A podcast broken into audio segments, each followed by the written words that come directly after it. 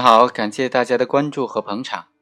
今天来谈一谈生产销售伪劣产品罪。刑法第一百四十条就规定，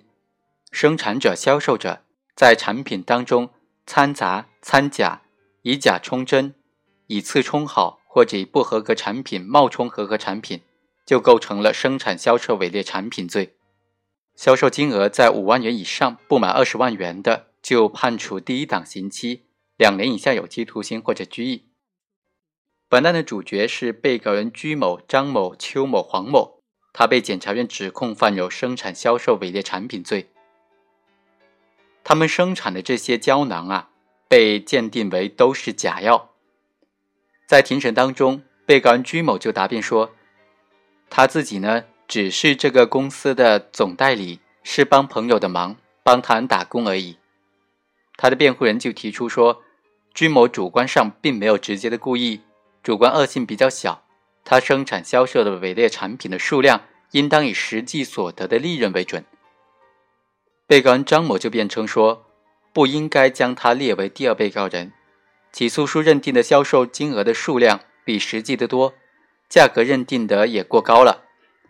他自己在住处呢，只负责买菜和做饭，并没有销售。他的辩护人就提出。张某没有直接参与到生产销售伪劣产品的活动当中，只是做了一些辅助性的工作，没有获得一点点利润，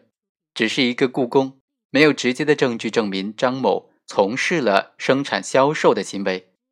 间接证据也没有形成证据链，不能够相互印证，因此张某的行为不构成犯罪。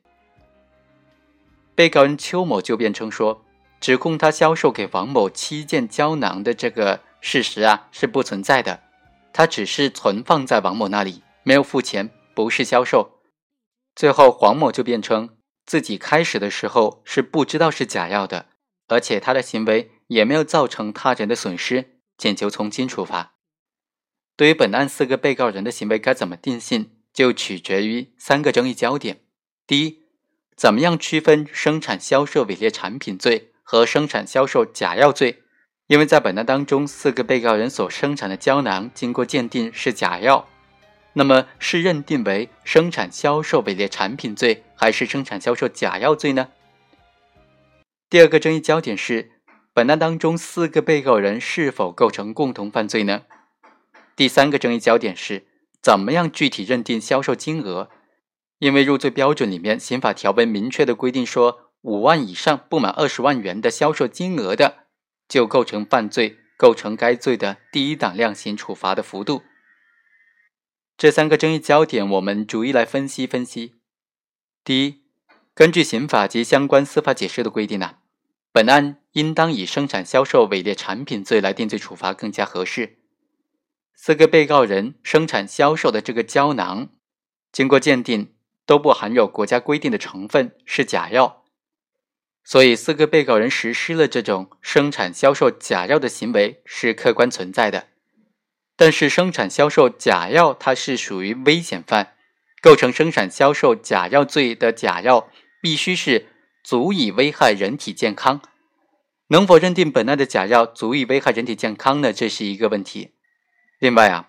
本案被告人在生产销售假药的过程当中，侵犯了他人的注册商标的专用权，触犯了。假冒注册商标罪，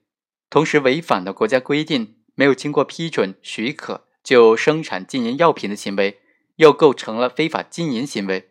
还触犯了非法经营罪。那么，被告人生产销售假药的行为和生产销售伪劣商品的行为也是存在竞合的关系的，究竟该怎么定罪量刑呢？首先，足以危害人体健康是生产销售假药罪的一个法定的构成要件。怎么认定如何严重的危害人体健康呢？根据最高人民法院、最高人民检察院在关于办理生产销售伪劣商品刑事案件具体应用法律若干问题的解释当中的规定呢，经过省级以上药品监督管理部门设置或者是确定的药品检验的机构鉴定生产销售的假药具有下列情形之一的。应当认定为刑法第一百四十一条规定的足以严重危害人体健康。一是含有超标准的有毒有害物质，二是不含有明确标明的有效成分，可能贻误诊治的，三是所标明的适应的症状或者功能主治超出了它的范围，超出了规定的范围，可能造成贻误诊治的，四是缺乏所标明的急救必须的有效成分等等。根据这个司法解释，人民法院在审理生产销售假药案件的时候，就应当依照省级以上药品监督管理部门设置或者是确定的药品检验机构出具的鉴定意见，作为认定事实的基本依据。根据相关的检验报告书，本案所涉及的假药不符合上述的四种情形，因此本案依法不能够认定为足以严重的危害人体健康。因此，不能够以生产销售假药罪来定罪处罚。其次，根据刑法第一百四十九条、第二百一十三条、第二百二十五条的规定，本案被告人的行为同时触犯了生产销售伪劣产品罪、假冒注册商标罪和非法经营罪。其中，生产销售伪劣产品罪和假冒注册商标罪是一个牵连的关系。生产销售伪劣产品罪和非法经营罪之间呢，又属于法条竞合的关系。这个问题该怎么定罪处罚？怎么定性呢？怎么处理呢？司法解释第十条专门做了规定，说实施生产销售伪劣商品犯罪，同时构成侵犯知识产权、非法经营等等其他犯罪的，则应当依照处罚较重的规定来定罪处罚。根据最高院关于适用刑法第十二条几个问题的解释的规定呢，刑法第十二条规定，处刑较轻，是指刑法对于某种犯罪规定的刑罚，也就是法定刑，比修订之前的法定刑轻。法定刑较轻，是指法定最高刑比较轻。如果法定最高刑相同的话，则法定最低刑比较轻，就是所谓的法定刑较轻了。如果刑法规定的某一犯罪只有一个量刑幅度，法定最高刑或者法定的最低刑是指该法定幅度内的最高刑或者最低刑。如果刑法规定的某一犯罪有两个以上量刑幅度，法定的最高刑或者最低刑呢，又是应该是指具体犯罪行为应当适用的法定刑幅度之内的最高刑或者最低刑。处罚较重的这种比较啊。所比较的就是适用于具体案情的法定刑幅度内的最高刑的比较，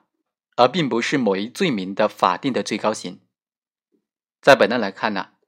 销售金额在二十万元以上不满五十万元，那么就不属于情节特别严重的，在生产销售伪劣产品罪、假冒注册商标罪和非法经营罪当中，分别具体量刑幅度为七年、三年和五年。所以，本案应当以生产销售伪劣产品罪来定罪处罚更加合适，才能够遵守这种从重处罚的原则。当然了，需要说明的是，在本案当中，被告人所生产销售的假药，即使足以严重的危害人体健康，在没有造成严重的危害人体健康的实际后果的情况之下，根据刑法第一百四十九条的规定，也应当以生产销售伪劣产品罪来定罪处罚。因为这种情况，生产销售假药的法定最高刑仅仅是三年，明显的轻于生产销售伪劣产品罪的法定最高刑。剩下的两个焦点呢，我们下期再来继续分析。今天的节目就到这里，我们下期再会。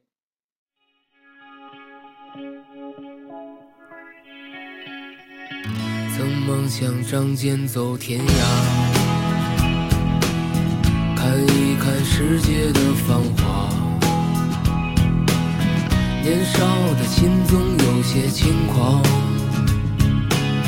如今你四海为家，曾让你心